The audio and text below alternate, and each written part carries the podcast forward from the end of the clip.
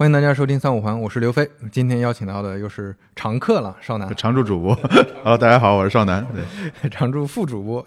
你自己的播客不录，就经常上三五环的次数已经快超过你自己的播客了。对，而且三五环的播客我从来不往我自己那边发，对，确保独家。是，今天聊个啥呢？其实也是前阵子我跟一些很多朋友沟通的时候，因为身边独立开发者和一些自己在做事情的个体户朋友越来越多嘛，就产品。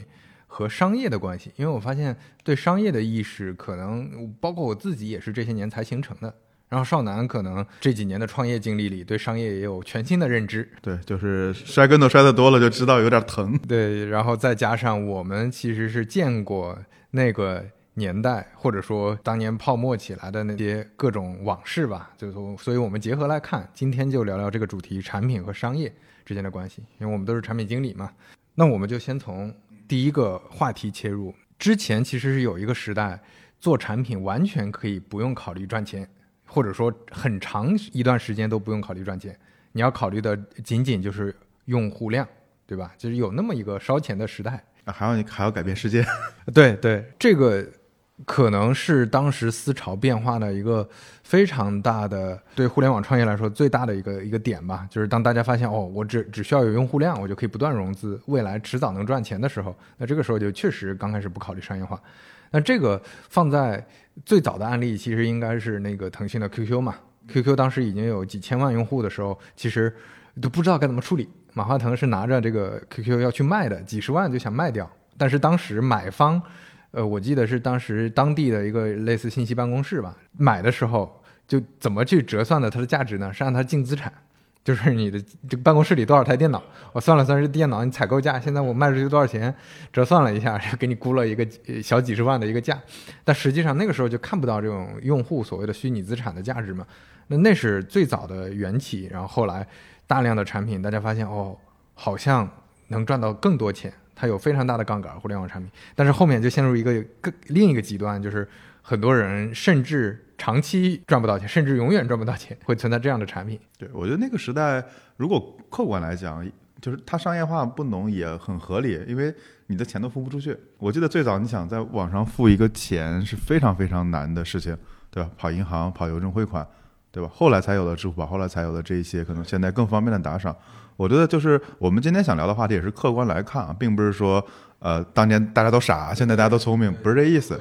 对我们只是说一起梳理梳理当年我们是怎么去思考这个问题的，有什么客观条件，以及有什么主观偏见。对我觉得可能是这样的，就大家也控制一下预期。对对对对对，当时在烧钱的时代，你有观察到什么有意思的案例或者感受吗？其实你从现在来回看是一个很好的视角。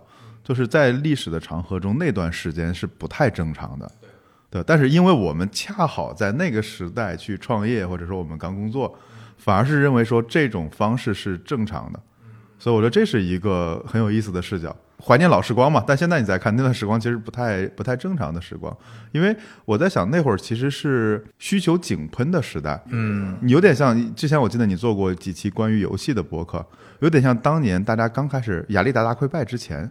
那个时代就是，甭管你做多烂的东西，只要能摆到货架上，能卖就行。对，稀缺时代那个时候是，就是整个都很稀缺。我记得呃很清楚啊，就 iPhone 刚出来的时候，或者在在后来那 Apple Touch 这些产品出来的时候，大家没有东西可以玩，就到处打听，到处搜，就甚至那个 App Store 上这个排前面的全部下下一遍，全部玩。对，然后你出来一个新东西，大家挤着去。就现在我们说是产品蝗虫，只有产品经理在 在用，但当年大家都是蝗虫。对，大家都都都在弄，就是因为有这些设备的人本身也是少数嘛，就大家对对这个事儿有好奇，然后有稀缺。所以那会儿再来看，我觉得，呃，那会儿的产品其实它也第一是有没有基础设施，它很难去收费，这是一方面。另一方面，我觉得那会儿还有更多是流量红利。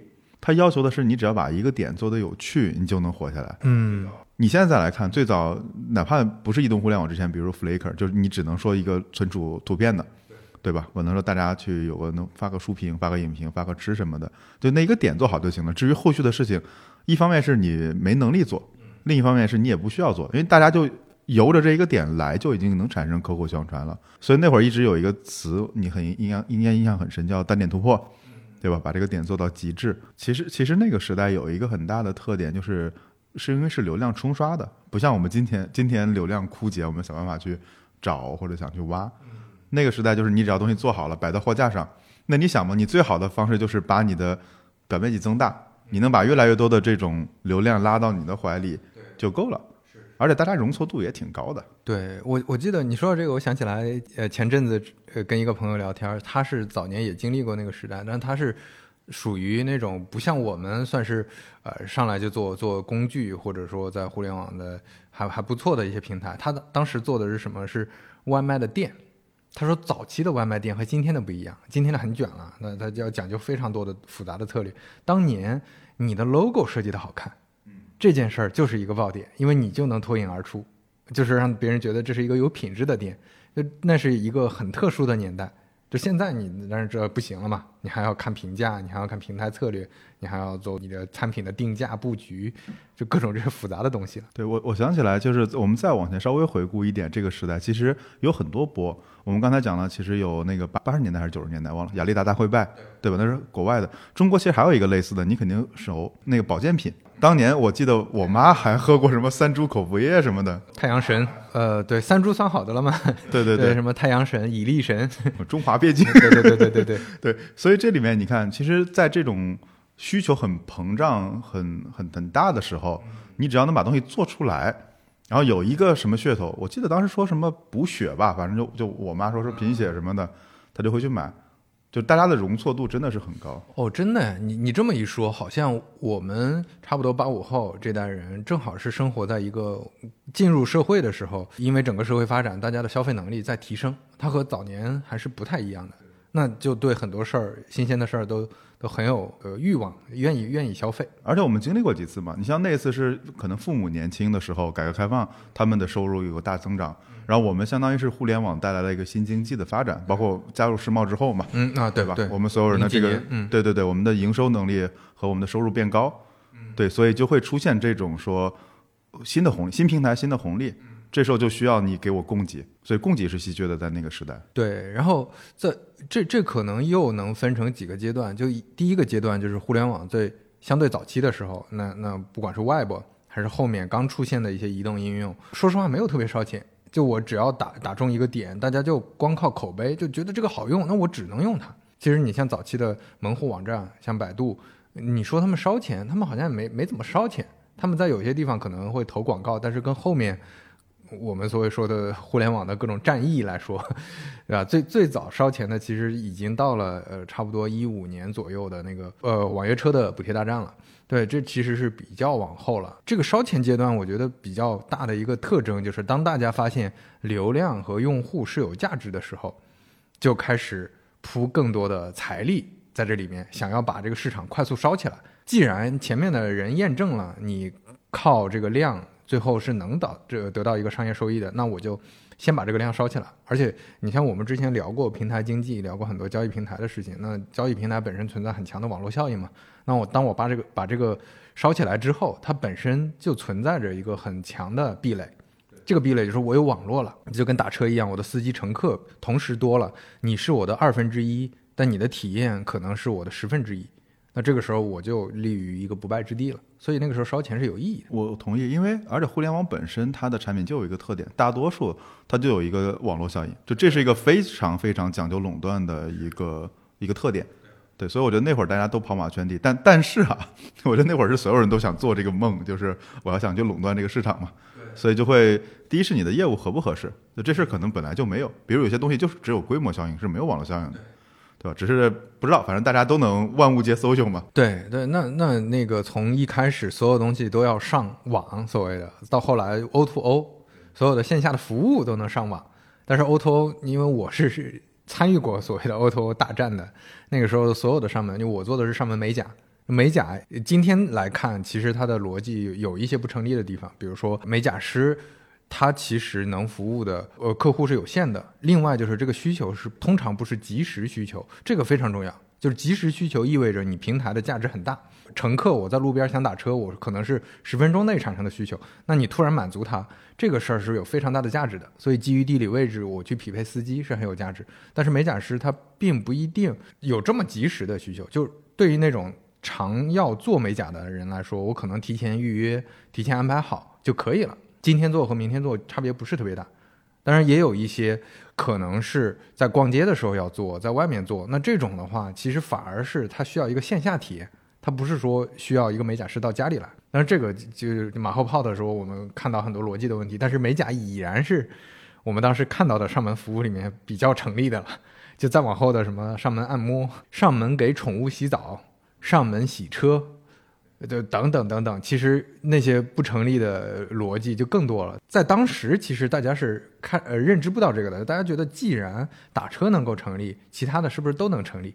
所有的服务全都上上网，最后结果就是烧的钱大量的其实是就就浪费了。其实我那会儿一直有一个很蠢的想法，我没想明白。你想，最早我们说互联网的产品的成本几乎为零嘛，编辑成本为零，然后所以说 O to O 那个时代要变成负数。我那会儿就在想。你都是零了，你怎么变成负数呢？后来才懂了，说哦，补贴，对呀，哇，当时这个补贴真的是现在看都很疯狂。那我估计再过一些年，回顾那段历史的时候，肯定是有一个比较完整的论述的，到底烧了多少钱？给可能就是年轻的听众们，就是当时的一个描绘一个现象啊。我印象当时一个出租车司机，他们是组了个团儿，就租了个面包车，车上可能坐了就是五六个大汉，每个人手里拿个五六台手机。就在那刷滴滴的那个红包。那几年如果没有经历的，可能完全意识不到，像一个收入很不错的程序员，一年年薪二三十万，他也要去跑滴滴。为什么？因为滴滴一年能赚四十万，非常可怕。就是你，然后那个呃，我记得当时在北京有相当长一段时间，乘客你只要是距离别太远，就可能十公里、二十公里之内，全都不要钱。然后司机。就疯狂补贴，一个月赚四万，你就想想这里面能，它这个整个市场的泡沫有多高，以及说各个平台都在这样。你真的仔细研究这些券儿，研究这些优惠的方法，你真的可以一个星期从美甲到按摩到理发到什么，所有的这些东西都不用花钱，这还是挺神奇的一个年代。对，所以现在回头再看看，好像就那个时代的产品其实不考虑赚钱，是因为有人把这个钱出了。对对，而且资本出这个钱，它的意图很明确。就是我铺几个赛道，铺几个领域，那最后能够卷出来一些可以成立的。那最后确实卷出来了一些，但是可能没有大家想象那么多。但是你一旦卷成一个，那就是非常，你就像朱小虎一样，就一战成名，对吧？就就主要靠 O2O。所以这个是我觉得就是一个时代特色吧。然后到后面为什么不行了？其实就是逻辑也是一致的，就是网络效应没有那么明显了。大家发现共享单车的网络效应就。相对来说没有那么明显，它最后变成了一个线下入口的业务之后，就是看你铺量。再到后面出了政策之后，就甚至不是铺量了，甚至是你在这个城市能拿到的牌照，能拿到的这个政策的额度有多少，那这就又是另外一种生意了。所以过了这个黄金年代，对，我们要不要聊一聊做产品只赚钱会怎么样？因为刚才聊的是做产品我不考虑赚钱，对吧？那就是我要讲一个故事，然后拿到钱，然后呢疯狂的讨好用户。对吧？然后过来，那就是你有没有经历过这种只考虑赚钱？对，我觉得这这这也是另外一个很有意思的那个现象，就是因为现在赚钱的方式方法越来越多了，就其实它跟整个互联网的发展，你像前面说的支付宝的出现，再后来移动支付的出现，你扫码这么随便都可以付了，然后再加上后来有微信红包带动。像下沉市场很多人，拼多多对吧，带动了很多人，其实都已经所谓的有一个自己的线上支付账户了。付费的成本门槛大大降低之后，赚钱其实就有很多路子了。那这些路子里面，啊，当然我们就不说那些违法犯罪的，什么秀才那种骗老年人、骗老太太的钱的那种。那一般的产品，你只要做一些噱头，或者说做一些能够产生付费欲望的这些事情，好像就能。让别人付钱，所以就会出现大量的人，他想的就是我，我不考虑长期的，我只考虑赚钱这件事儿。那最后可能会变成是一种赚快钱的思路，甚至有的时候我们经常把它叫割韭菜嘛，就是我管它未来怎么样，对吧？就是其实之前我我们也聊过嘛，就我为什么不想做职业教育，因为职业教育很容易就变成这样，不能说内容没有价值，但是你很容易就会。呃，虚假承诺，提升预期，就是知识付费这件事儿本身就，我我觉得它最大的让大家后来感到不舒适的地方，就在于预期和最后得到的东西是违背的，那这个就会很容易变成一个感觉哦，我被割了。就你说了，我学了你的课，我最后能成为产品经理，但是我成为不了。这也是我之前发现的一个很非常职业教育上很麻烦的问题，你没法给人家交付。因为我比较好奇这个点啊，就为什么我们现在觉得知识付费跟这种赚钱跟割韭菜画成了等号？早年我们去上培训班好像也还正常。我我感觉这个这个事儿是不是跟大环境也有关系？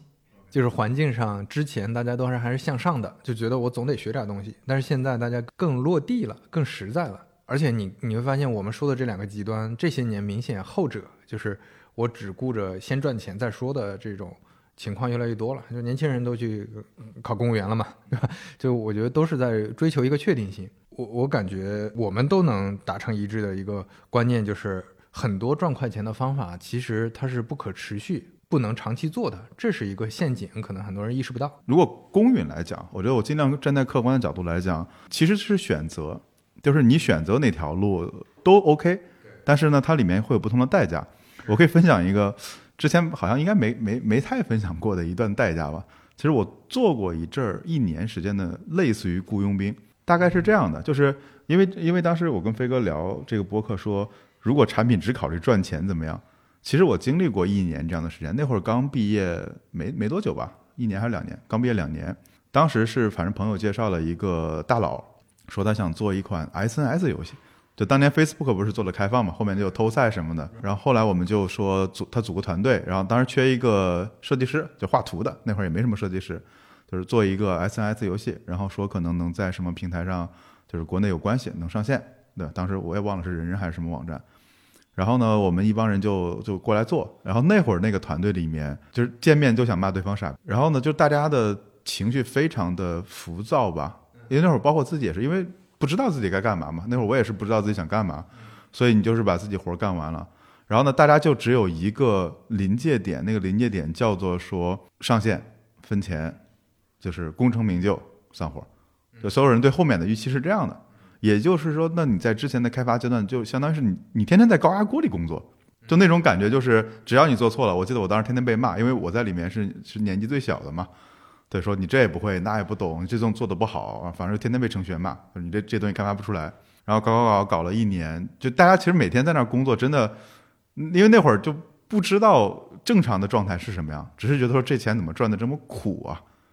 对，然后最后上线呢，其实也也没个什么声响吧，后来就大家就就散伙了。就那一次经历之后，让我有一种很强烈的感觉啊，就是也许这样能做出来的事儿，我觉得不排除有些人能做出来，就反正至少我不适合，我做不出来。一旦没达预期，就分崩离析。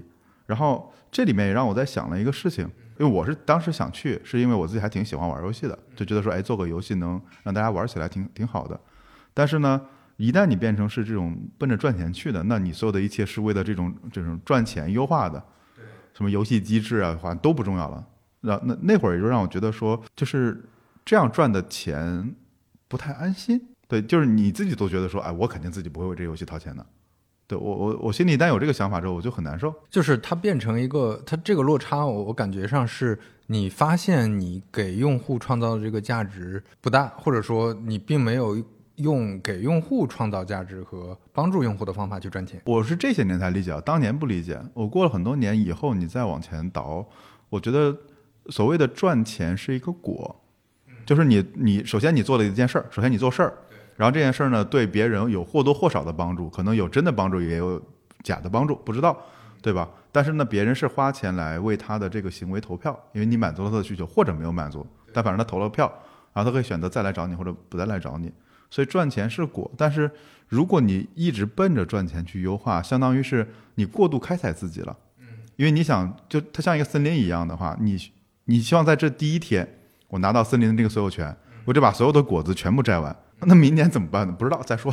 啊，对，就有有点像你种地，你要以作为养地，或者说那个养鱼，竭泽而渔那种状态，就你不给后面留后路了。对，所以我们如果客观来看这个时代，就是如果你处在一个非常蛮蛮荒的时代，你真的可以做一波就走一波，做一波就走一波。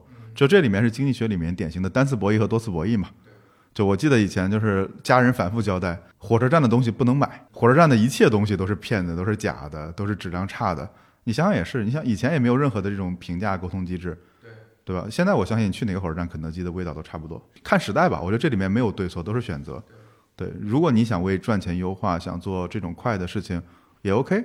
但它是不是在一个新的时代，就新的平台或者新的机会上会很好？对，就是赚钱的快和慢这件事儿，我觉得是一个挺有意思的、值得聊的点。我觉得这几年我观察了一些产品，包括少南你做的一些产品，有一个比较大的收获是，呃，短期内不赚钱，也不意味着长期它没有一个成长的空间，或者说慢着赚钱，不代表是一个很难。呃，成立的事情，因为我觉得很多人会有赚钱的恐慌和焦虑，其实也是前面烧钱时代可能带来了另一个后遗症，就是我觉得如果如果我的那个呃成本太高，如果我现在不赶快赚钱，我不知道明天会怎么样，这个这个随机性太强了，那可能就会比较着急。刚才说的那个例子，我想到我之前在讲甲骨文的故事的时候，看到甲骨文早期其实那个埃里森就犯过一个非常。严重的错误就是他把公司的目标定得非常高，然后让全公司的销售去疯狂的追那个 KPI，最后变成这些销售透支、无限的透支公司跟客户之间的信任。就是比如说，跟客户说你你先 book，我先 book 你未来五年的，我会我会大幅给你降价。这这就有点像，其实我一说这个就有点像有一些。平台，你看它开始出什么五年会员？对，五年会员、十年会员、永久会员，比例尔，对，一堆这种东西的时候，你就知道它着急了，它的现金流出问题了。这个反而不是一个好的现象。就对于用户来说，觉得哎挺好的，有个永久会员。但是不是说所有的永久会员都不对啊？但是确实有一些永久会员，你看他收。价格非常贵，收一千两千的时候，通常来说是要跑路了，因为他要赶赶快把这个现金凑起来，去去解决现在现金流的问题。那这个就是一个不健康的现象嘛？对，其实你看，我们刚才聊聊了两个阶段啊，一个阶段其实是我不考虑挣钱，我只考虑讨好用户，讲用户体验，对吧？我们是那个时代开始成长起来的。然后第二个阶段呢，又遇到了说，好像天天身边听到很多朋友都在说搞钱。就做啥都行，对吧？做小红书也行，做博客也行。Anyway，就是你告诉我怎么搞钱。呃，我们没有无意贬低的意思，但我觉得这里是不是正好说明了一个情况？我记得之前我跟白光聊过，白光是我合伙人，Light，就是我们俩聊过很早以前建硕提的一个观点，就是你对贡献有激情，对回报有信心。但这里其实还差了一个很重要的点，我当时没注意到。就有一次很多年以后，我们俩聊到说。这里还有很重要叫机制设计。对，你看我们这批算是古典的家伙们，很少去考虑该如何设计良好的收费机制。我们只在乎用户的体验，对，不计成本的去做这个事儿。第二批里面的人，可能他更多的会在乎说，我极致的变现。对，要要么就完全不赚钱，要赚钱就很很容易有一些人就变成那个就赚快钱。对我，我见过有一些朋友是因为之前做那种很不赚钱的事儿，后来灰心了，干脆就掉掉到另一个极端了，就变成那种我我不管什么了，你们说我割韭菜也好，说什么呀，我不管了，我先搞钱再说，就是会陷入另一个极端。那这里面其实是有，就我觉得刚才你说的那个机制设计是挺有意思的，就是以一个什么样的机制，既能维护你自己的运营，又能以一个向上的方式去赚。赚钱更稳定、更确定性的赚钱，这本身我觉得也是一个产品设计。因为我记得之前我们聊产品思维地图的时候，你也反复提嘛，就是成本的控制啊，包括商业的设计，本身是一个大的话题，而且是一个很挺复杂、需要学习、需要有经验的东西。就再次说，我们没有什么拉踩或者褒贬，而是说两者都如果都去看看对方有的东西，可能会达到一个更好的状态。其实这里我想举个例子，可能你也很熟，你记得任天堂吗？任天堂的利润率其实不低的。你想首发游戏，游戏机游戏机不怎么赚钱，但是游戏特别贵，对，买两盒游戏基本上一个游戏机钱就回来了。但是任天堂的那个现金储备特别多，然后当时大家都觉得说你有点傻，就你干嘛不去投资啊？都多元并购啊，巴拉巴拉的，买买房嘛，都都不。我记得未必对，就是我要存有两个世代的钱，就是我在 N 六四挂了，对我还都可以接受 V 再挂了，对，在那之后我都还能钱都还能再活下来，对，所以这里面。因为之前我觉得对赚钱，我至少我有误解，就是就是我们觉得说利润太高不对，或者或者说感觉说哎你割韭菜了，就是你看没什么成本对吧？这破玩意儿卖个百分之九十的利润，哦对，而且我觉得可能我们都是北方人，这块儿会更更什么，就是奸商嘛，对对对，所谓那个卖高价的都是奸商，对对对，你就应该比如加个百分之五、百分之十就给我就行了，对吧？对，后来我是看到任天堂的这个例子让我印象特别深刻，因为你出任何事儿的时候。只有你的利润能救你，因为你做砸了呀，不可能说你有什么贷款什么巴拉巴拉过来救你。你做砸的时候，就只有你的利润能撑着你，要么就破产。这是一个。第二个是让我印象很深的是王慧文讲过，就他说其实很多时候我们的利润其实是我们能调动资源的能力。比如说你没有利润，你怎么补贴呢？对吧？那他肯定当时我记得美团也是说从很多地方是赚钱的。然后调到另外一个地方去补贴。对对对对，美美团是用这个思路的。团到这些年，它依然是本地生活的营收更高，利润更高，它用来补贴做外卖嘛。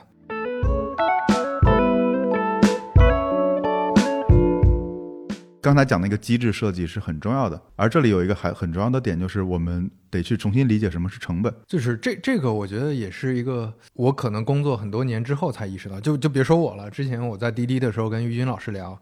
他都说他在百度的时候是没有这个意识的，就是没有商业上的意识和成本上的意识。后来他就讲说，其实任何用户体验都是有成本的，这个一定要谨记在心。就你做一个事情，你不能只想着说啊，这个这个我要做到极致。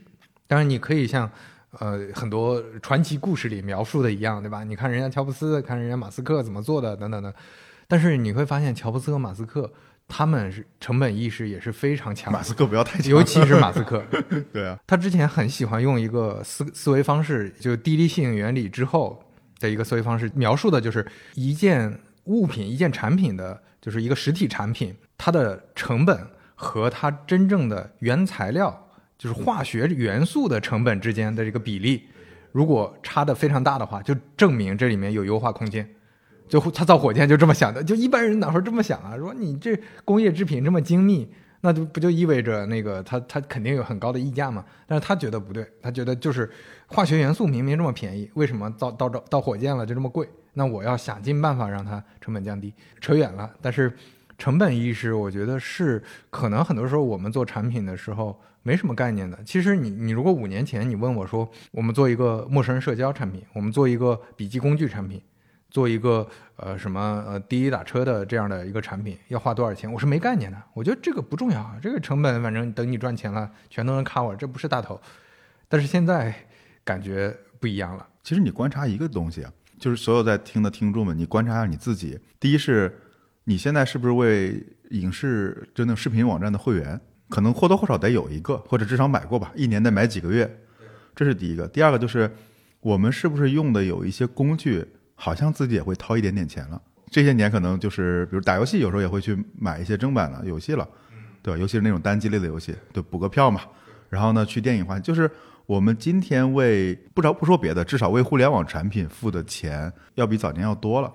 那反过来也讲，就是我们今天如果想去创业，很多东西也变得有成本。我记得最早刚有云服务的时候，或者说你刚有什么网上空间，都随便注册域名，几乎就不要钱。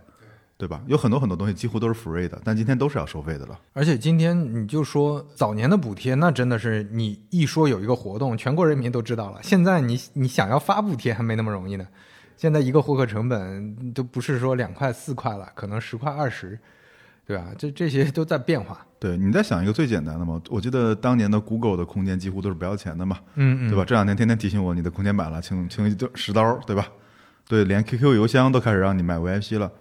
对，所以其实不是没有成本，只是我是这么理解的：，就早期的互联网产品，是因为呃大家都在想获客，或者说有很多的资本进来，导致说这个成本有人替你 cover 掉了。对，就它变成水下的，大家也看不到很多时候。但如果今天你做一个事情不去考虑成本的话，其实你的业务很很可能就跑不正。而且成本意识它其实就很很容易能过渡到一个我们说能可持续发展的一种机制设计。如果不是像当年一个呃交易平台，它能够从前面，比如说你你说你烧二十亿，但是未来你这是一个五百亿的生意，那它是肯定是一个很合理的事情嘛。但是现在这种生意本身就没有特别多，就是是一个非常小概率的事情。那最后就变成你如果做一个事情不考虑当前的成本和收益这个比，你不考虑你的模型。那它是很难持续的。这个让我感触最大的一个案例还是咖啡店，就是为什么瑞幸能做的这么牛？瑞幸几乎在大部分地方的单店都是盈利的，这个很可怕。但是你会发现，就因为它是实体嘛，它的成本其实都是显性的，然后它的收益也是显性，每每天赚多少钱，卖多少咖啡都是很明确的。但是你会发现有很多咖啡店、茶馆，不是这样的，他们是第一家店亏钱，而且死亏，就是疯狂的去卷装修，卷这个什么，然后最后他企图把品牌做起来之后，能够有一个大的收益，但这个就就是逻辑上你就想嘛，它就很不是那么容易成立的。这就有点像今天的互联网产品也是类似，就比如说像 Flomo，如果我记得你之前讲说，在发布没多久就开始做会员了，就开始有一些收益了。它如果不能这么 cover，你你是很难指望说，当比如说你有一万个用户的时候完全不赚钱，你有十万的用户的时候就赚巨款，它不可能是这么一个逻辑。我觉得这里其实成本还有一个点，我觉得就是新手或者老手或者有经验和没有经验。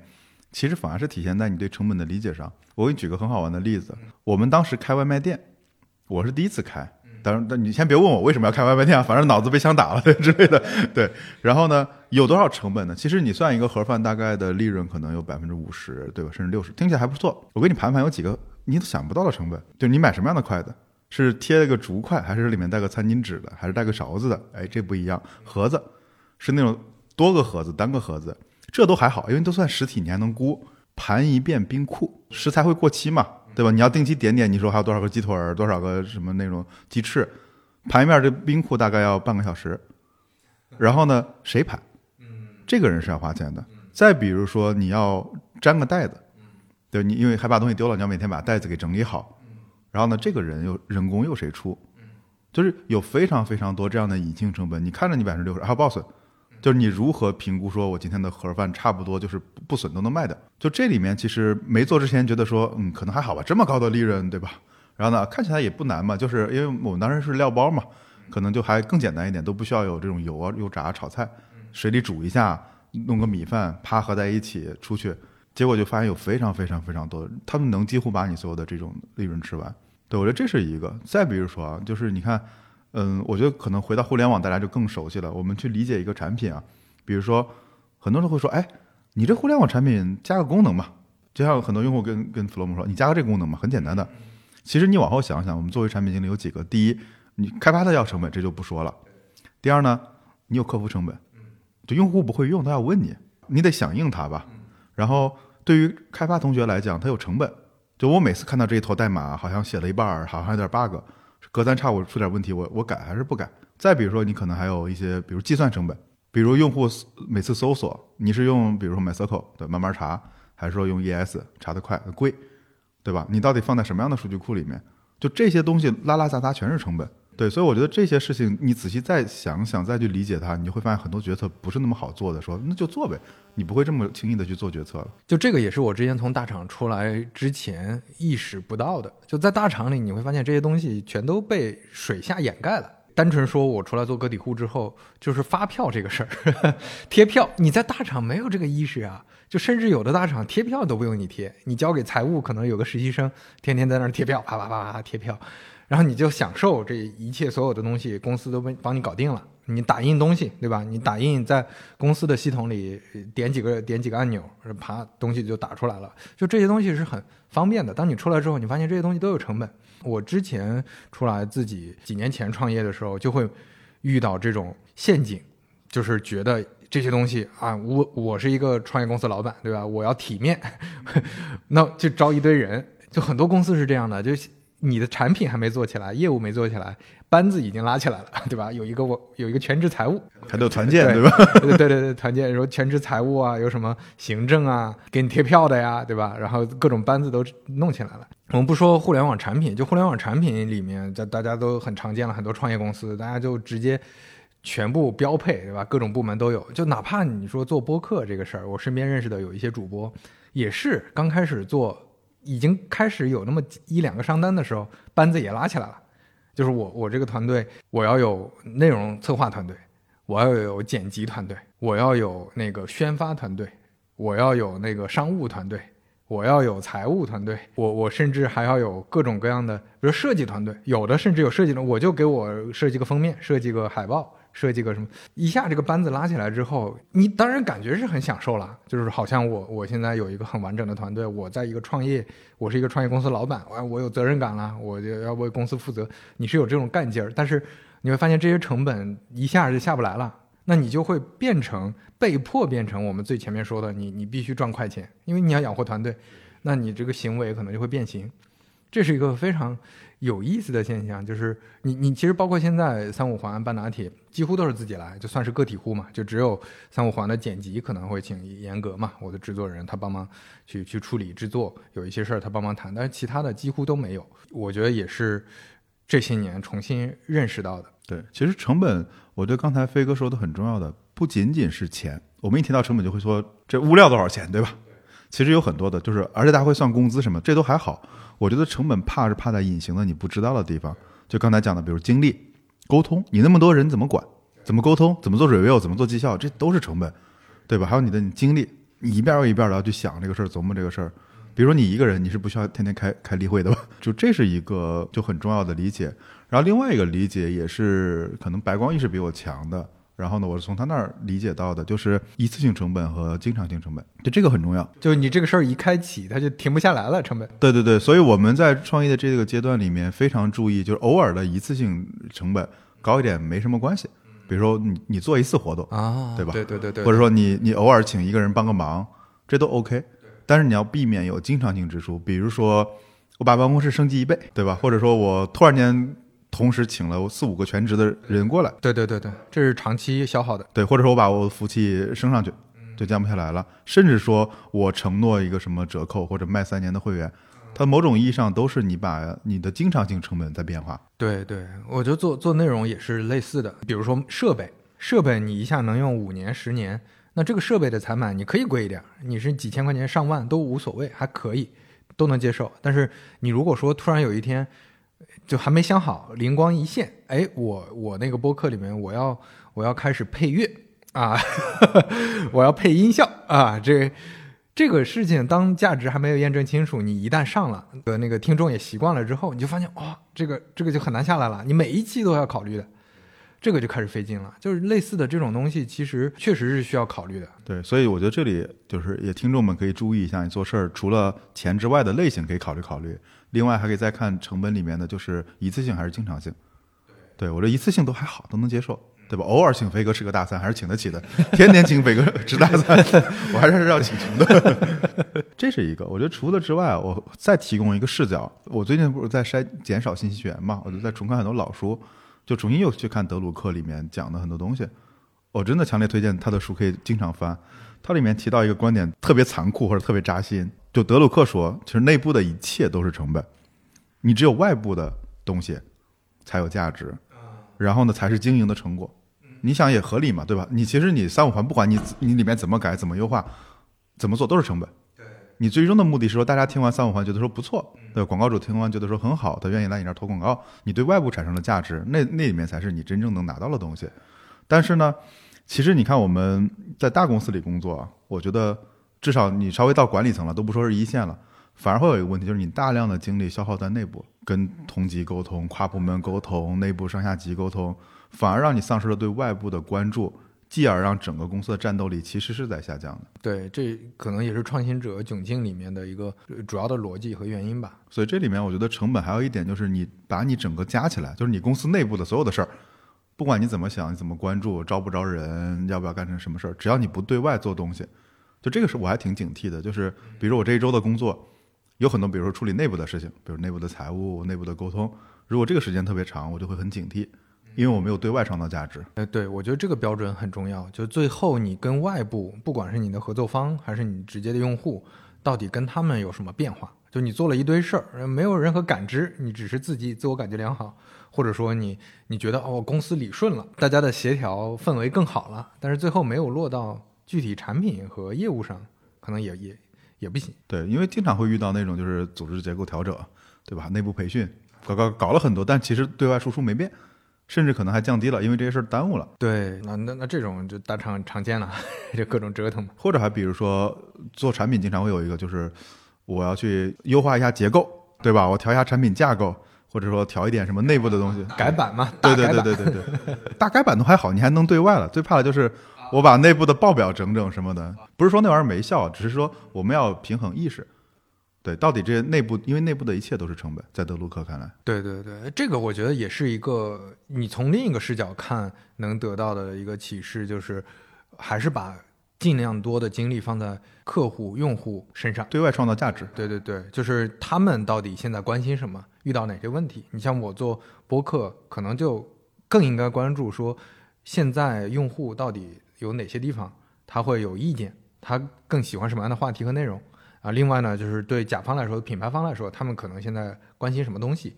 那你围绕这个去优化，就是最后你你其实目的还是为了服务他们嘛，就以以终为始嘛。所以你看，其实一方面你意识到成本有多少嘛，我们尽量控制成本，尽尽量不要去加经常性成本，然后剩下的就是你让你为用户提供的价值嘛，然后剩下的中间那个利润，我倒觉得还有一点很重要的就是你能不能接受，因为这里面就是我们的经营哲学其实是这都是白光的话，因为他的经营在经营上比我多一点，叫长坡薄雪。巴菲特说当然是滚雪球嘛，对吧？长坡厚雪最好。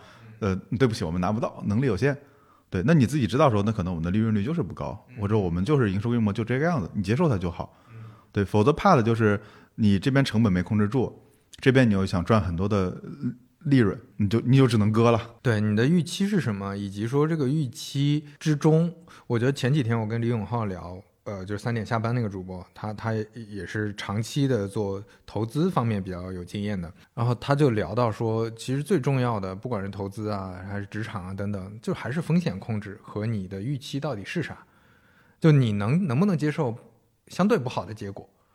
还是说你的预期，比如说你你就做一个播客或者做一个互联网产品工具，你就想明年必须要翻十倍，如果翻不了，我不考虑，对，一定会翻的。你当然以这个精神状态去创业是挺好的，因为因为投资人也喜欢这种。但是如果没有你，如果自己没有留后路的话，那可能不管对于产品团队还是你自己来说，可能会面临比较大的到到那个时候的挑战。对，因为这毕竟是个小概率事件。对，其实说起成本这事儿，我觉得它也不光都是负面，或者让大家抠门啊，或者要省啊，也不是，因为本身低成本就是一个策略。因为你看很多商业，飞哥肯定之前也分析过很多，你像 Costco，就是典型的，就是我的那个成本最优，包括宜家，宜家的其实也是低成本，都是它的优势。对，所以我觉得本身你可以选择，因为有些人去喜欢做 branding，做品牌，我要做一个很好的东西，我的空毛利空间就是高，我要高举高打做品质，可以的。对，这是一个选择。另一种是说，比如我们效率优先，成本优先。对我觉得这里有个很好玩的观点，就当时讨论公司文化的时候嘛，就说其实公司文化是由利润决定的。对你像比如说可能就是头条、宇宙条，对吧？本身的做信息比较多的，它的利润空间大，那大家做事风格就是一种，对，包括腾讯早年也是，对吧？它是一种大家感觉很 open、很开放的。那可能比如说像亚马逊就苦一点，对吧？有很多，因为实际的商品你也毛利没多少，比如美团，对对，美团也是苦一点。所以这个点上，我觉得你先想想，就是首先你有成本意识，第二呢，我觉得你要再想想成本是不是你本身的里面的一个竞争优势。对，所以它可以再往上拔一层。我觉得我们选择的领域其实都还是属于相对成本比较低，那利利润这个也不太好讲。我们做的事儿规模小，利润率可能还好。对对，呃，这这也是一种选择，有点像我之前创业的时候上过一些那个培训班或者参加一些活动，导老师们经常讲的，你要先看懂资产负债表，对吧？这种基础的利润到底是什么样，成本是什么样，你的收益是什么样，而且它是一个什么曲线的，你可能才算是真正入门了，认知商业这个事儿。就我觉得确实，这这个是在解答和对应我们前面说的，你为什么不能只考虑呃产品，为什么不能只考虑赚钱？就它可能要考虑这么一个稳定的结构。前段看书嘛，就看解放战争相关的书，里面有个词让我印象特别深，叫根据地。对，你想那会儿环境的话，也确实挺挺残酷的，你很难说一天两天你就就就整个翻盘嘛，非常非常难。对，那你最重要的是啥？第一是你先保证自己有一块地不饿死，对吧？能在这里面就是别人也消灭不掉你，然后呢，你也能自产自销，能能不断的生产资源，还能扩大一些。对，我觉得这在今天可能更重要，因为你再回到我们刚刚开始聊的开头，大量流量来冲刷的时候，嗷嗷待哺，你随便做啥都行。而今天是什么？就是到处都林立了吧？你可以认为所有的市场都被人占满了。你想活下来，第一步就是先占一个小山头，然后自自产自销，自给自足。对吧？然后别人也不能一下把你给干掉，那你就一块一点一点来吧。这确实是不同的选择，就是可能我们现在选择的路跟以前不一样的地方就在于，你你先找一个这个山头比较小，就大厂也好，或者说其他人也好，大家没有那么在意。但是这个山头你站住了，你不用在意它是不是海拔有点低呀，是不是规模有点小啊，没关系，你再去下一个山头，对吧？你一点一点再扩张你的领地。我觉得是时代变了，对吧？你想当年刚有马克沁冲锋枪的时候，对吧？啊，骑兵方阵啊，再见。对吧？那会儿你要干嘛？单点突破呀，对吧？三个人、五个人拿个马克沁，对吧？对方几百人没关系。对，但是后来想想，今天的如果是今天的战争，你肯定是躲在一个地方多好，对对吧？别人也拿不掉你，你就熬熬，不停的熬。对我觉得是外部环境变了，导致我们也今天的一些行为也受到影响了。我觉得像你们从比如 Flomo，可能刚开始大家会觉得天花板没有那么高啊，但是你从 Flomo 里面能够延伸出来。呃，小包童也好，到后后来的幕布也好，这也是一种符合我们前面说的这种路径，对吧？对对，是的，因为我们也知道了它本身的市场规模有限嘛。对你，与其在这个规模里不断的卷，对吧？你是不是可以看看有别的机会，对吧？第二是你长期不下牌桌，你像那个可能我们最近在思考，比如 AI 相关的事情，因为现在合规都已经明确了嘛。对，那你在牌桌上你就有机会嘛。对对对，其实就是两种不同的选择，像这一种，比如说那个。哦，我现在做的，我觉得也是类似这种，不管是在做茶品牌，还是在做自己的播客，就是你你先活下去，你先能站住山头。另外一种做法就是，比如说如果做互联网产品的话，就我先融资，然后能够快速打掉现在行业里的前几名，对吧？我要做另一个印象笔记出来，那这是另外一种思路。你包括做做茶叶，尤其是到今年吧，有一些呃代泡茶品牌。现在遇到一些商业上的问题，遇到一些成本控制上的问题，其实也是面临同样的窘境，就是它其变成一个小概率的赌博，然后这个胜率正在越来越降低，所以我们可能还是要再去看新的环境下我们该怎么做决策。对，因为今天你除了 AI 之外，我们新的生产要素其实没那么多，那就意味着说大家在一个相当相对充分竞争的环境里，对，这所以这里面最重要的就是可持续嘛。对，然后让我想起之前段永平讲过一事儿，我觉得我第一遍没看懂，就有人问他说：“你希望五十年后你在报纸上看到你公司的什么新闻？”他说：“任何新闻。”对对对，我印象 特别深。我说：“任何新闻。”后来想，对，因为有新闻就别管好坏，他在，要活着。以前做事情我不会这样去想的，对。但你再来分析一个事情可持续，它它背后是什么？它未必是规模大，对对吧？但它至少第一第一是量入为出。我觉得首先是这件事儿能持续不断的对外部提供价值，否则别人就不会不会来管你嘛，你早就死了。所以它一定是一个有价值的事情。就这个事儿，我们拆几个因素啊。就第一，可能它要给用户创造价值，而且这个价值是持续的。这个有一个案例，就比如说像那个之前就今年年初 AI 火的时候，那个 ChatGPT 的相对的，呃，出了大量的套壳产品，对吧？这种套壳产品有没有价值？当然有价值。但是它有红利期，它有窗口期。当那个后面 ChatGPT 不管是国内的产品出来、机制出来，还是说，呃，这种套壳的变多了、变卷了，或者说对应的这种各种延伸的第三方产品变多了之后，它的红利期就快速过去了。这这可能是第一个因素，就你的价值要持续创造。第二就是往内看，那那是向外看嘛，往内看你能够量入为出，你的成本控制是可以的。另外就是还有一个点，还有一个因素是，如果你能够持续的产生复利，你能够持续的让这个事儿是一个相对向上的曲线，你至少别往下走，你往下走，迟早有一天就没了嘛。五十年后没有新闻了，对，就是可能这也是一个很很重要的点，尤其是对于啊我们在做的这些事情来看，明年能不能比今年好，这也是一个很很重要的一个判断标准吧。我感觉刚才飞哥说那个复利，我觉得复利不光光是指钱。因为我觉得还有一点就是信任很重要。对，我记得我们刚开始做的时候都挺难，难在哪？就是你会不会挂了？比当年肯定是要更更强壮了一点，对吧？但是还是算小公司，只不过是慢慢积累了一点这种信用或者一些口碑，或者你的存在，都会让大家不断的去想到你。就这种积累其实也挺重要的。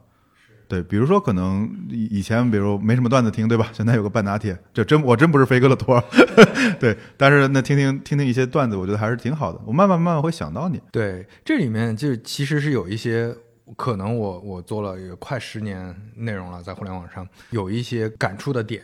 就是你的信任的崩塌，真的就是一瞬间的事儿。嗯，就是说前阵子刘润老师，对吧？刘润老师的那个他的内容，其实我觉得一直是做的很好的。其实就是他中间出了一个非常严重的数据的问题。他说一个一个品牌开了两千多家店，然后那个店呃赚了多少钱，但是被行业内的人出来打假了，就说的这个数据是不准的，因为那两千多家店不是自营店，就是很多夫妻老婆店，你供货了就算你的店，那你这个东西不就算是就有点虚假了嘛？但这个事儿行业内的人一看就是假的，但是可能对于他一个一直关注这些行业的专家来说，大家就会对他的信任产生很大的这种怀疑，所以我觉得这这里面要考量的就是。你作为一个公开讲话的，或者说你你的产品吧，你哪怕不公开讲话，你的产品本身透露出的这所有的细节，你面面对用户的所有的这些点，到底能不能产生信任，这个是很重要的。就有些人会说，比如苹果，苹果的文案，它为什么连标点符号都要这么讲究？那是因为当它出现错别字、出现标点符号很多错漏之后，时间久了，大家就会觉得那苹果的。质量当然不会直接把文案和手机的质量关联在一块儿，但是你脑海里总会有一个印象，好像苹果也不不过这样，那你的信任度会慢慢下降的。你就像刚才说半导体，其实我们在搜资料的时候，我们是尽可能找到那个真正的第一手来源。如果找不到的话，有一些看起来我们自己都存疑的信息，我们尽量不用，因为当出现太多这种会损害大家的信任感的。这些信息的时候，这些内容的时候，大家会对你信任产生非常大的这种危机。那那这种问题，它就会扩大到最后，就觉得他们讲的是不是我我不能信了？以及说那个商业化的广告，这个也是可能刚开始做商业化的啊内容创作者不会意识到的。就你随便接一个，比如说哎看起来那个保险的、理财的，或者说跟钱相关的这些，因为因为他给的多嘛，这些甲方愿意给，给的实在太多了。但是你你你会觉得好像这个东西也不是我的产品，我只是帮他带一下。但是，一旦出现问题，就不用多，就你你一千个用户里出现个两三例，那就会出现严重的信任危机。因为不是这两三个人的问题，这两三个人会觉得说啊，你那个让我损失了几万块钱，损失了大额的资产，这个之后，其他人也会对你的信任产生非常大的危机。所以你看，我们稍微往 call back 一下，其实刚才飞哥讲的很多是信任。我觉得复利这件事不仅仅是说我们的资产，对吧？存银行的钱或者买投资的钱变复利，而是你本身的信用。你信用其实是你的信用和存在是一个很大的复利，因为它是它是因，因为你这些东西在。然后呢，这里面还有一个点就是你设计了一个合理的机制，把你的信任变成了某种财富的复利。所以你与其追求说金钱上的复利的前提是你在做一件事，且这件事一直能帮你累积信任。中间很重要的就是你设计了一套合理的机制，你不能说我一天到晚就像以前，我记得咱俩之前也聊过嘛，就是我一天到晚做免费播客，我就是不接广告，我也不做付费内容，我信任是很好，但我很饿，对对对，我怎么办？对，你怎么平衡这点？对，所以我觉得这里就还是那个机制也很重要。所以又回到我们最初的，就是如果你选择要走，就是未必说我马马上要以赚钱、快速赚钱为主的话，那可能我们就要想到找到一块儿控制成本。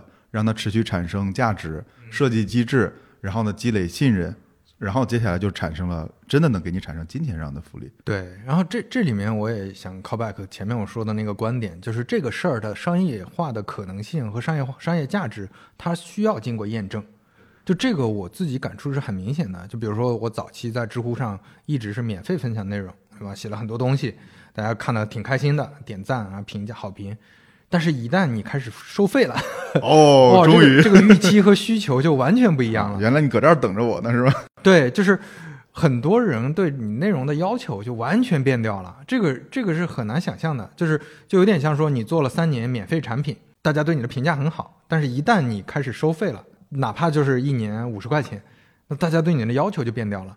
那当对你要求变高的时候，你发现哦，我还要做这个功能那个功能，你把这个功能做上之后，发现成本和收益不成正比了。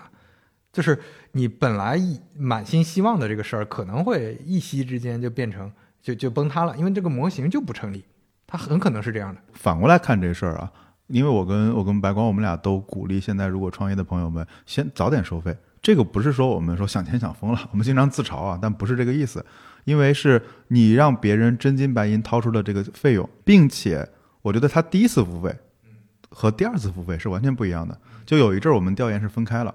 就我们调研用户第一次付费的理由，然后你会发现有拉拉杂杂有很多种，但你在调研第二次的理由，反而是大家可能比较集中。所以这里面我觉得你用付费这件事，就是我刚才说那个机制，其实是真正验证你的在在验证用户价值。然后呢，而且就是你如果能有再让他续费，那是正儿八经的最核心的东西了。对，说到这儿，我也说一个比较有意思的例子，就是小宇宙它是有赞赏功能的，我在第一时间也都开了那个赞赏功能。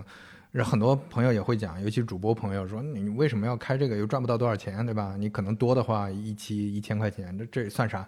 但是我说这个很重要，这个非常重要，就是他在验证你这期节目做的好不好。它是一个非常直接的反馈。他在评论里说再多东西，不如他给你打五十块钱，甚至有人会打两百块钱。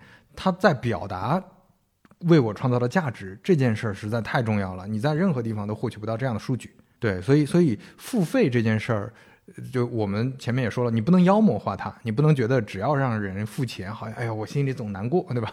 我心里总焦虑，说我到底我凭什么呀？就是什么，你也不用这样。那另外呢，你也不用觉得说，一切都以赚更多钱为目标。但这中间你要清楚的是，付钱一定是最核心的、最直接的判断用户到底觉得你有没有用的一个标准。这个这个一定是这样。对，因为这两天正好有一个朋友聊起来了，说是不是这些年就感觉大家做。这种内容付费或者收费的这种动机太强烈了，有点怀念老时光嘛？对我觉得其实不是，是成本转移。我举一个例子你就知道了，就是今天比如说我们可能买个课，对吧？我去得道上买个课，买个啥三四百块钱，其实质量非常高了。因为你做过课，你就知道那个过程是非常磨人的。那大家可能想象不到得到的那个利润率，我们就不讲了。但是真的非常低。呃，反过来讲嘛，他就为你付出了非常多的努力嘛。但你想，当年并不是真的有好时光。首先，当时我记得我我第一次上网，大概可能是十几块钱一个小时。那会儿家人的收入可能才几百块钱。你想想，你现在如果上网一一个小时上百块钱，你受得了吗？电脑都别想了，买不起。几万块钱的电脑，然后呢，特别慢。你想搜个什么东西，等个几分钟吧，都不是几秒钟，几分钟，然后没东西。当年的搜索引擎真的搜不出来啥好东西。其实说当年有什么什么天涯大神啊什么的，非常非常稀少，大多数时候你看到都是垃圾。你想找点正经的东西，真的找不到的，没什么正经东西。所以其实今天也不是说大家只有做付费内容啊，或者做产品功能，你就是想钱想疯了，是成本转移了。所以这个我觉得是一个很有意思的事，我们聊到复利可持续。呃，我还想再再补充一个因素，一个点就是，呃，除了复利，除了可持续，除了你商业模型建的相对完善了，还有一个点就是这个事儿未来是不是存在可能性？它未来是会不会有机会？还是说这个其实跟前面我们说的红利期和窗口期类似，就是长期看它能不能依然的有价值？前面说的所有的因素，成本啊、商业啊、用户价值，它能成立？这件事也很重要。说，就比如说我做播客，可能这个就比较明显。你期待的是未来大家对内容质量的要求会变高，那大家在听的时候，可能对播客的需求也会增加。那你会觉得这个未来是有可能性的。但是有一些领域，有一些呃，它本身创造的价值可能会存疑，或者说整个环境在发生比较大的变化。你就像 AI，AI 的环境，它一定一定会发生巨大的变化。你现在做一些东西，可能就是未来没有可能性的，那这个就没什么太大意义。对，所以我觉得这种也算是风险控制、风险意识的一种吧。会不会一夕之间，你这个行业就没了？这是这是一个需要思考的问题。对，我在这里我我提供两个视角吧。我觉得一个是降低风险，一个是分散风险。嗯，对，我觉得降低风险就是芒哥经常说的那个嘛，就是你总是去想自己会怎么死，或者总是去研究别人怎么死。对，然后呢，你尽量离他远一点。对，这话听起来就是有点有点简单，但实际上你想一想，其实挺想做到挺难的，因为你就像刚才说，有很多东西会裹挟你，你利润不够，你成本又在哪儿了？就多去研究别人的公司是怎么失败的。对我觉得这是或者别人团队怎么失败的。我觉得，因为而且这事儿其实非常难稀少，大多数你都不知道，那莫名其妙就挂了，对吧？我觉得这是一个很隐藏的知识，但是可能长期被人忽略了。另外一个，我觉得是分散风险。分散风险未必就是降低风险的一种，但它可能就是，比如说我们除了 Flomo 之外，可能还有小包头，对，可能还有幕布，就是某种意义上它是对我们的一种分散风险。对，假如某一个业务突然间有了一个下跌，我们也不至于说很慌的，就是立马要去补，着急的不行了，对吧？你有缓冲带，你可以再看看到底是怎么回事儿，是市场没需求了，还是我们做错了什么决策？对，我觉得这个我我我印象中。忘了是听哪个播客，还是听哪个，就类似巴菲特的这种这种投资大神讲过的，就大概的逻辑是，你判断一个东西的持续性，你还是看这个公司或者这个行业到底是不是长期，就十年后它在不在，三十年后在不在？五十年后在不在？就这也是一种判断风险的标准。就是你像为什么年轻人愿意去体制内，对吧？未来肯定政府部门这些业务是要在的，一定在的。你在做的这个事情后面会不会一定存在？这也是一种考量的方法，我觉得也挺有意思。因为你你看我我在上期产品陈思路里面写了嘛，了解林迪，理解林迪，成为林迪，就林迪效应嘛。对，它多半是说你之前就是塔勒布说的，就是之前如果已经存在的一个事物，存在的越久，它未来存在的也会很久。比如说，你就你就像佛经吧，对我相信，就是它存在多少年，未来也还会一直在这个东西。对，所以我觉得那再回来看，就是当你选择需求的时候，当时我记得你最早咱俩聊你为什么要做半拿铁，首先商业可能存在了这么多年，未来这么多年还会再存在的。第二，人都要听故事的，那我听了这么久的故事，我可能未来还会听。第三是你选择的这些故事本身已经穿越了很多年，嗯，对吧？那这些未来大家还会关注，对未来还会再听，我还要再来考古。比如说，我前两天看一些关于瓶装水或者一些饮料，我就开始去找你找的资料。可能再过二十年，大家还是要喝水的呀。所以我觉得这是一个很有意思的视角。对你之前也提过嘛，就类似像 Flowmo 这种记笔记，对吧？它它它是一个长久存在的需求，那大家总会记的，有一些碎片的灵感啊等等都都会记的。然后笔记延伸出来的，不管是小包童还是幕布，它可能背后还是有一个立足的点的。当然，最后不一定完全是这个形式，我们也不能保证说五十年后一定怎么样。但是，这个它底层的东西还是会需求在，至少这个需求它不是个伪需求。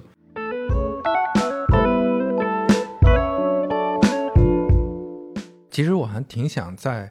就着复利稍微往后延伸聊一聊的复利这件事儿，我不知道你你做产品或者做内容有什么体会吗？我做内容挺强烈的复利，嗯，对我经常跟朋友说，呃，你要考虑自己写点什么东西。我做过一个比喻啊，就相当于你的文章是你大脑的接口，嗯，然后呢，它对外提供，就别人可以七乘二十四小时的来调用它，对，但你的大脑，你睡着的时候它不能调你大脑呀，我不能天天晚上给飞哥打电话说这个问题帮我解答一下。对吧？但我可以去去听听半打铁，或者看看三五环，都是可以的。对，所以我觉得内容的复利是非常非常明显的。它本身是存在一个杠杆的，这个杠杆就像你说的，它可能七乘二十四小时的就在那儿。另外就是你本身在输出内容，就是在总结自己的经验，你让经验外化了。之前的经验你只能通过非常高成本的方法，比如说像我们这种面谈、出书或者怎么样的这种方式，但是可能有一些这种更。杠杆更高的、更低成本的方式，你先把这些东西弄出来，然后能够快速的去去写、去做，然后让大家认知到，那其实这种信任感的复利，它会能产生很多价值的。刚才飞哥说的内容这个词，我正好想就这个词往下考察一下，就是就当我们在说做内容的时候，都在做什么嘛？因为什么样内容有复利，什么样内容没有复利？其实我我我之前看了一个。叫什么高塔姆纳格什，很很难念这个名字。对，反正他是个记者吧。然后，然后呢，他说了一个点，我觉得也跟今天的环境有有有很大的相关性。因为为什么有人说，哎，那我做号是做不起来，或者我的号很快就没了，或者我做个播客也没什么人听？我觉得这里其实，当我们说内容有复利的时候，它是有限定条件的。首先，它是一个有价值，价值分两类，你要么是供人消遣类的，你要么引发人行动类的。对吧？第二呢，它是有一定的独创性，其实就跟创业是一样的，就是你要提供一些别人没有的东西，别人提供的越多，你的成本越低，啊，不是你的价值越低。你想当时我记得早年有下载站，你有印象吗？每个网站都有下载站，那下载站就是不值钱的。所以我觉得这里面做内容，你是不是有一些独家的内容，有特别快的东西，对吧？首发、突发、第一手资料也行。我有独家的东西，独家的洞察，以及说我有没有一些实用性，就这事儿我能告诉你怎么解决，别人搞不定。我们当我们说内容有复利的时候，是指这些内容。我觉得这个跟产品也很类似，就是今天你做产品不能是那种，呃，一拍大腿，这个需求肯定大家有，然后我就去做了。这个可能在一五年之前是相对能成立，那个时候稀缺嘛，你哪怕随便碰、随便想一个主意，可能都能成立。但是今天你会发现，很多这样的产品，它有替代方案了，它有替代品了。这个是一个很很残酷的现实，就是你看似不一样的，就之前我们还聊嘛，就是陌生人社交为什么现在不存在了？就之前 Joan 那个创始人讲的嘛，就是因为你有很多地方可以完成这个同样的目的，那这个时候就很很残酷了。就是我在小红书上也能认识人，认识大量的人；我在那个呃其他的频道，甚至在大众点评上都能认识大量的人。我就更不用说其他的各种平台，抖音上啊这种，啊 B 站上呀，我可以认识很多同好，认识很多朋友。那这个时候我可能就不需要一个专门做效率匹配，或者说这种需求会会降低，除非你有你有大的差异化。对我觉得这是一个时代变化好像很不一样的地方。所以，所以说回来，就是当我们说内容有复利的时候，指的是你自己能提供的独特内容，可不是转发、复制、翻译、洗稿，就这些东西是没有复利的。是，然后你你比如说你整理的再好，呃如果说你整理的这个难度不是很大，就别人找一个实习生也能整理的话，那你这个就很危险。对，他就他就没有什么太大的呃必要性，太大的价值。这个其实就是就是还是又说到我们之前经常会聊产品、聊用户体验背后有一个很另另一个很重要的视角，就是差异化嘛。就你一定是提供独特价值的，你是有差异化的东西才可以才能成立。因为拼效率太累了。对，就是两两条路嘛，一种差异化，一种就是拼效率或者拼成本。但是效率和成本这条路呢，它就变成另一种做法了，是完全不一样的。就你你去看，比如美团，它就是拼这个的，它它确实那个很多业务都是在行业里已经出了先例之后它在做的，但是那人家的组织。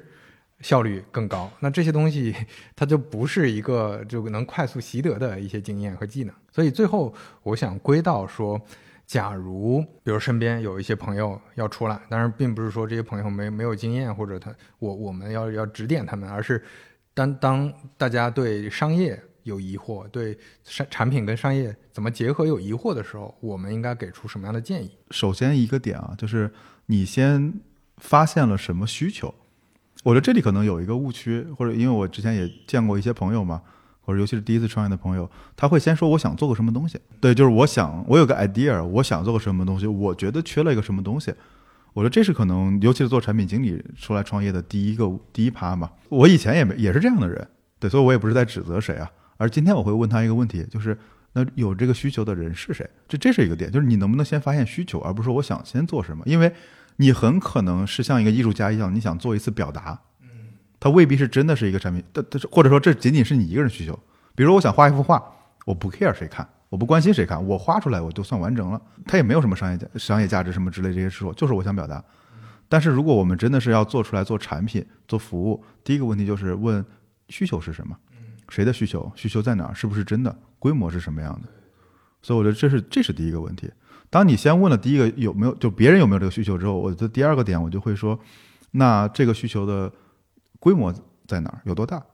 你他是真的还是假的？你有没有找一百个人问过？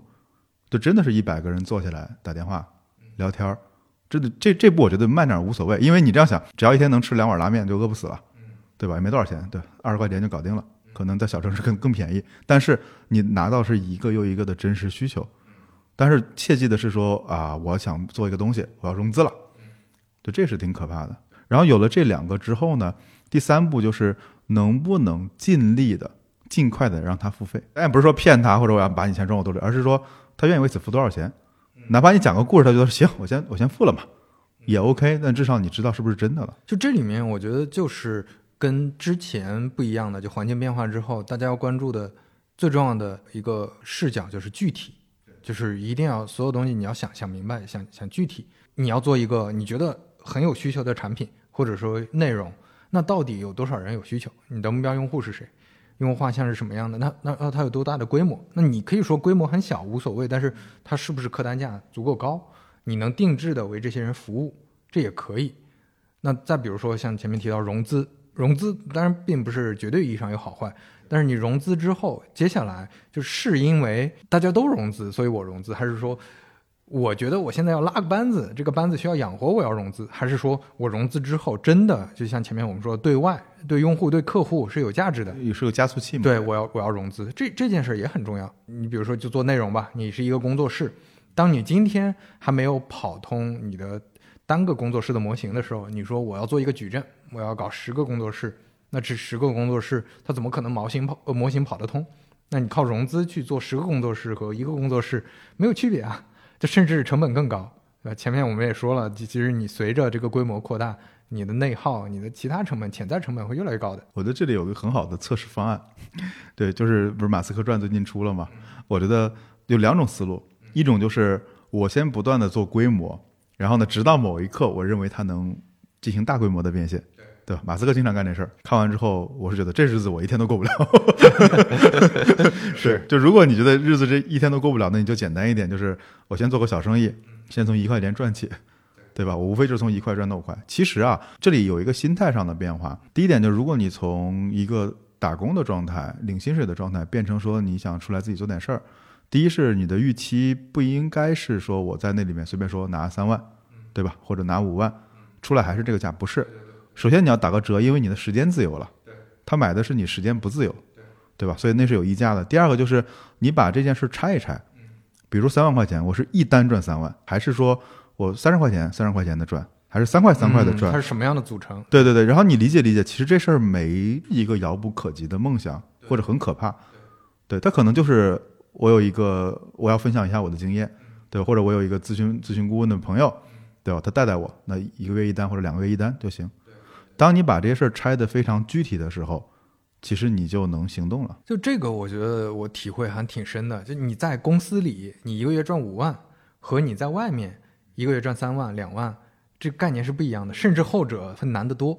为啥？因为你在公司里其实是有点像，我当然说的夸张一点，可能就是演员，或者说是一个呃设置好的你所有的工作内容，你该做什么事情，它就有点像解题一样，你你只要。熟悉了这套东西，你就能完成任务。他的任务是明确的，然后甚至有的时候可能你把核心的几个老板和同事搞定，把你的核心的任务搞定，这事情就就结了。你工资肯定是能发到手的。你的连接其实是跟这几个人产生连接，你是靠这个连接赚钱的。但是你在外面，你是通过为社会创造价值赚钱，这个难度是一下就飙升了，而且它是经过验证的，因为在公司内可能因为各种内耗，可能因为各种。各样的原因吧，你是很难验证的，就是你你很难说。当然不是说所有的，就大部分在大厂里的人，肯定是他在创造给社会创造价值，但是你很难确定你是这这一部分。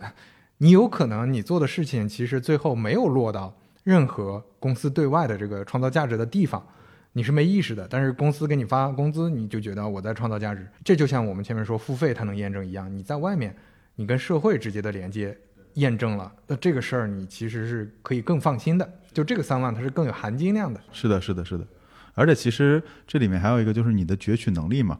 比如说，你真的今天想把三万变成五万，你试试劲儿可以的。但你试试，你今天把工资翻个倍，那个 那是不可能的。而且工资可能是从一万到三万是容易一些的，那越往上难度是越来越大，而且几几乎就是没可能了。但是在外面，你相对是有空间的，你可以看到。就哪怕这个事儿它到了天花板，但是你可以通过别的连接，因为前面说时间自由，选择上相对自由，那你就可以别的山头走也可以。对，就说起来了，大家都觉得最近环境可能比较差，或者说也未必这样看吧。对，不是绝对意义上的差。对，而且当然经济形势不好，这是肯定的，对吧？这个大家都能看到。但是我觉得回到我们的小环境吧，对我很喜欢向彪说的，就是回到我们的附近，看看我们的小环境。第一是这个时代也有好处，第一是你积累资产的。渠道很多，对，可能性真的变多了。对你想想，如果是放到没有博客、没有视频网站、没有小红书的时代，你还你还不就真真的只能打完这个工再去打下一个工？这几个最典型的高杠杆的东西，就是这些年才有的。比如说互联网产品，对吧？你你很难说，对代码，对吧？那个十年之前，Flomo 可能是很难很难做的，对，没法做，我收不到费的。然后你像播客，对吧？也没法做。内容和代码这两个，就脑尔宝典里就就提的核心的两个。加杠杆的东西其实都就就没有，对，之前没有。所以我觉得这是，如果你从这个小的微观环境来看，那你能不能把你自己的资产，从比如说可能只有，比如我买房买车，当然这是一种资产了，或者买理财。但如果没有这些的话，或者有了这些之外，是不是还有别的资产？比如说我能通过一些内容跟更多人建立联系，那我既有内容资产了，又有这种社会资产了，对吧？就把我的知识都变成内容。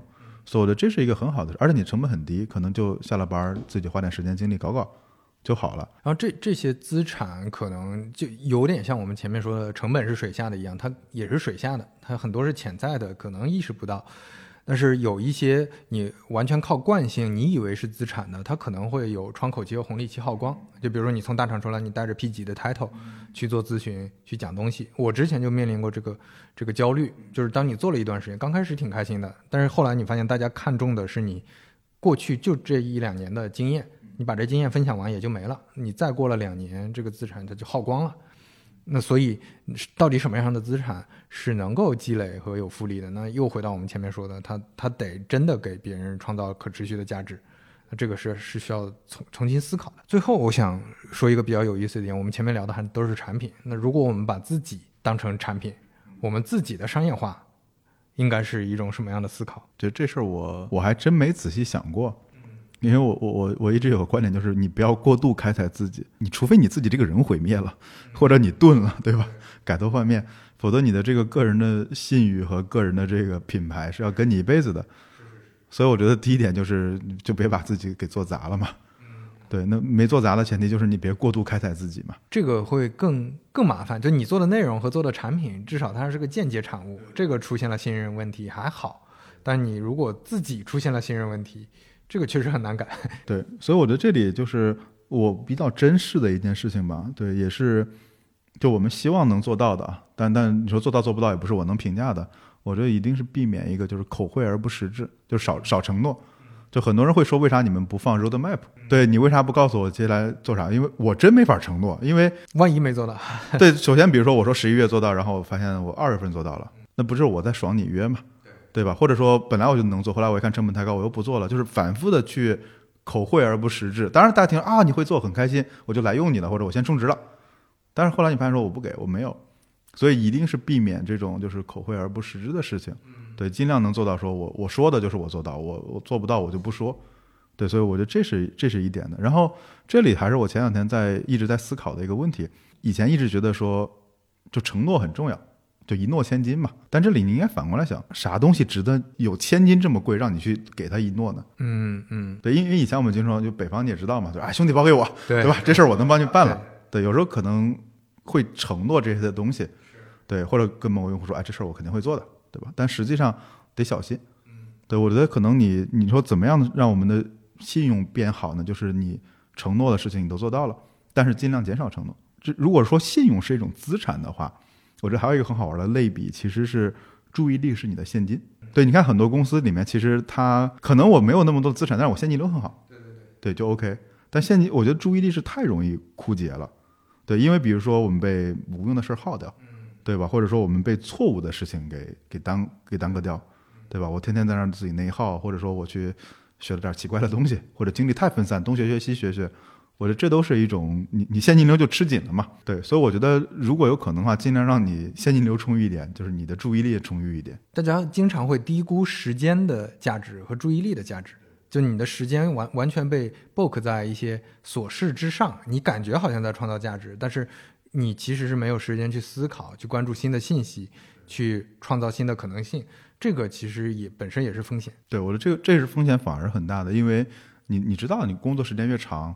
你被耗在里面的时间越多，尤其是现在这种能远程工作的，那基本上就是一都不带停的嘛。注意力控制是非常非常重要的一个事情。然后有了这些之后呢，我觉得就是去思考你自己如何能为这个世世界提供独特价值。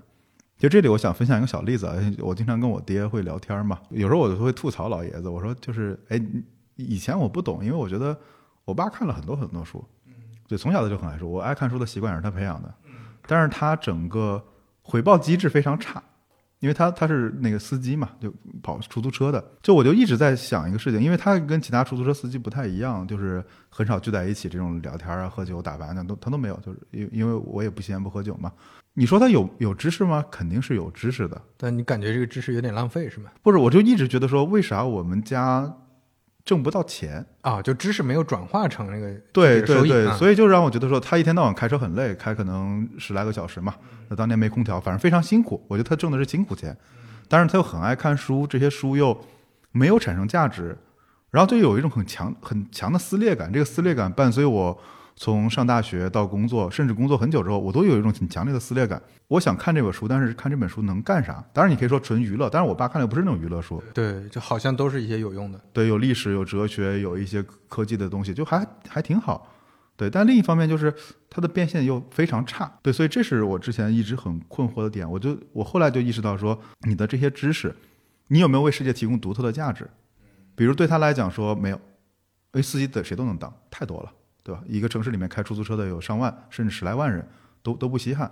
那他这是一个很低的这个回报。另一点就是他也没有花足够多的精力去想我这些知识能怎么的转化成可以变现的某种资产，他也没有去设计这个机制，而且在他那个时代，对吧？那没有这个没有这个渠道啊，，对对，没有渠道，他没有任何可以像我们比如录个播客跟大家讲讲，他他没有这个渠道，他只能跑公园里找其他大爷。没有杠杆，对对对，所以我觉得这里面就是你得想想你，你真的能能不能提供独特的价值，以及你怎么把它设计出来。不是说别人说，哎，大家都做播客，你都去做播客；大家都做小红书，你做小红书；大家都做独立开发，你去做独立开发。你要找到你适合的那条路。就这个例子真的是困扰了我很多很多的年。就是你的知识经验能转化成什么东西，可能它才是有一些独特性的，而不是大众的一些知识，或者说市面上已经有的那些东西，你可以就是随便搞一搞就能就能行。另外就是有一些经验和知识，它确实也不适合大众。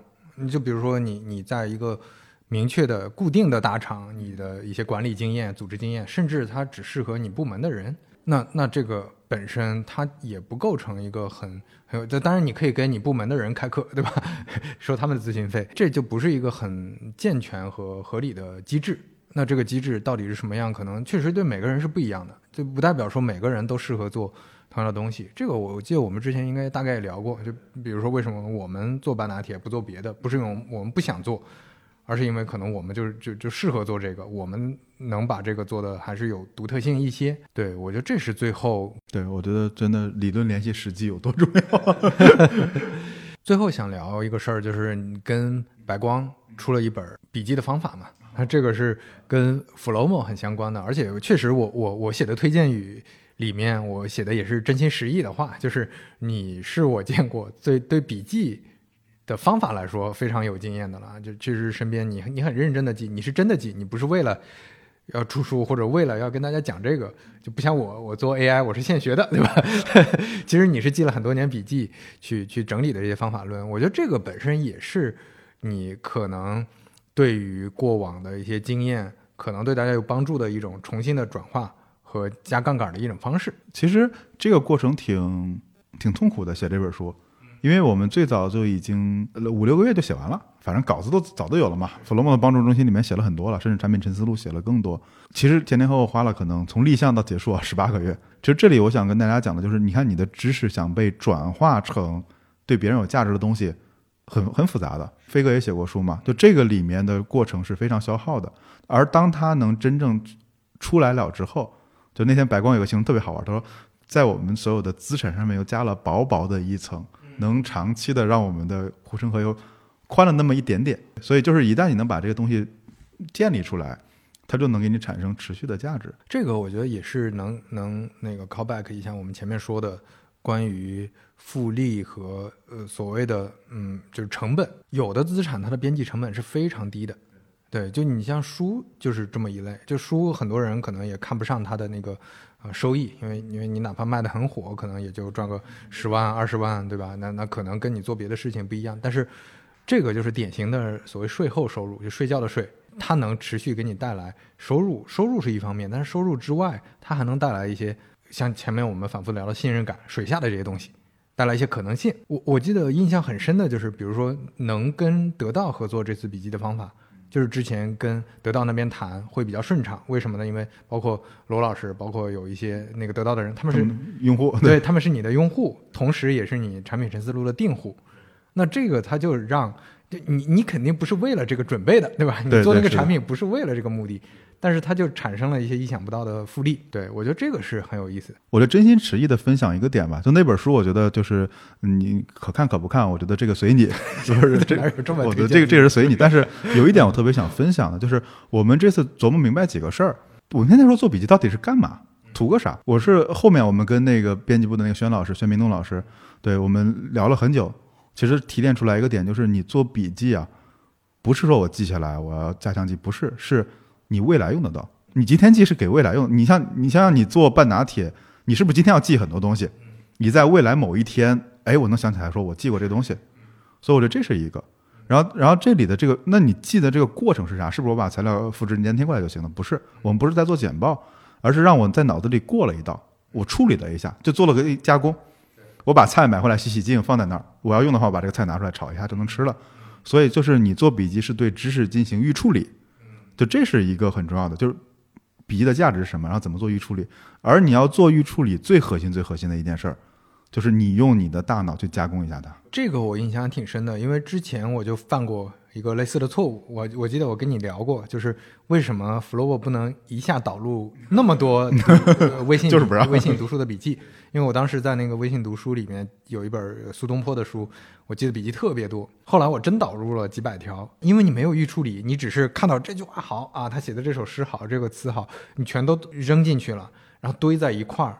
那个其实就是无意义的东西，你没有处理成你不管是自己的语言也好，或者说它跟你的相关性也好，那这个东西就变成和你看了一部纯娱乐的电影没有任何区别。我之前发过一个极客嘛，就是你看这些无关的书，你没有这种总结，你只看过就看过了，那它它其实跟娱乐和玩把游戏没什么区别，那你还不如玩游戏。是的，还不如爽一把。对啊，你你那你何必呢？所以这些内容跟自己到底有什么关系？你从里面感受到了什么？这种的笔记它是有意义的，它未来可能会用得上，就是预加工嘛。就你得把这个菜切一下，你不能只是说就胡论的啊，这把这个西瓜放放那儿一一扔，这个番茄往那儿一扔，那回头你看到的还是西瓜和番茄。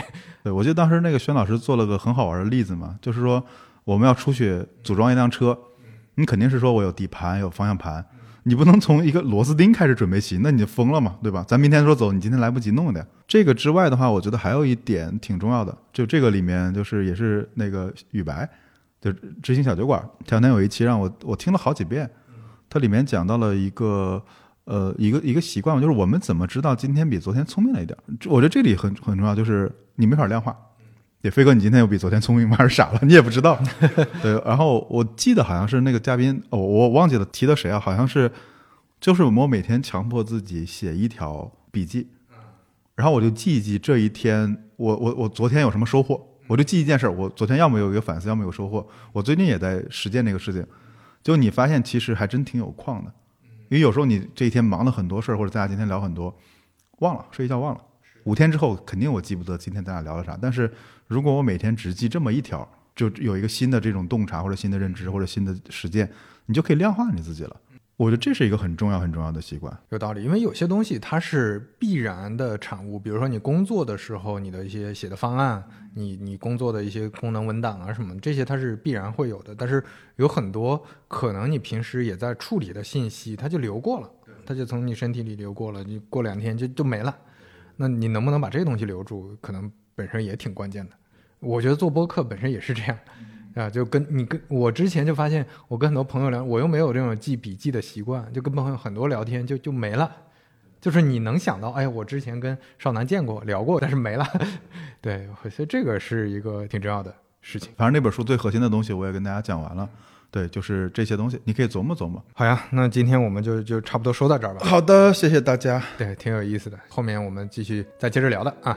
好的，好的，我会经常来的。好，大家拜拜。拜拜。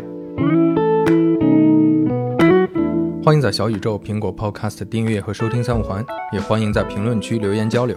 如果喜欢三五环的话，也恳请能在苹果 Podcast、Spotify 或者喜马拉雅留下你的宝贵好评。下期再见。With the prices going up, and I feel like giving up. You give something to me. Yeah. It's a simple kind of love, the kind that always fills my cup. And did I mention that it's free? We could stay a truly. We could watch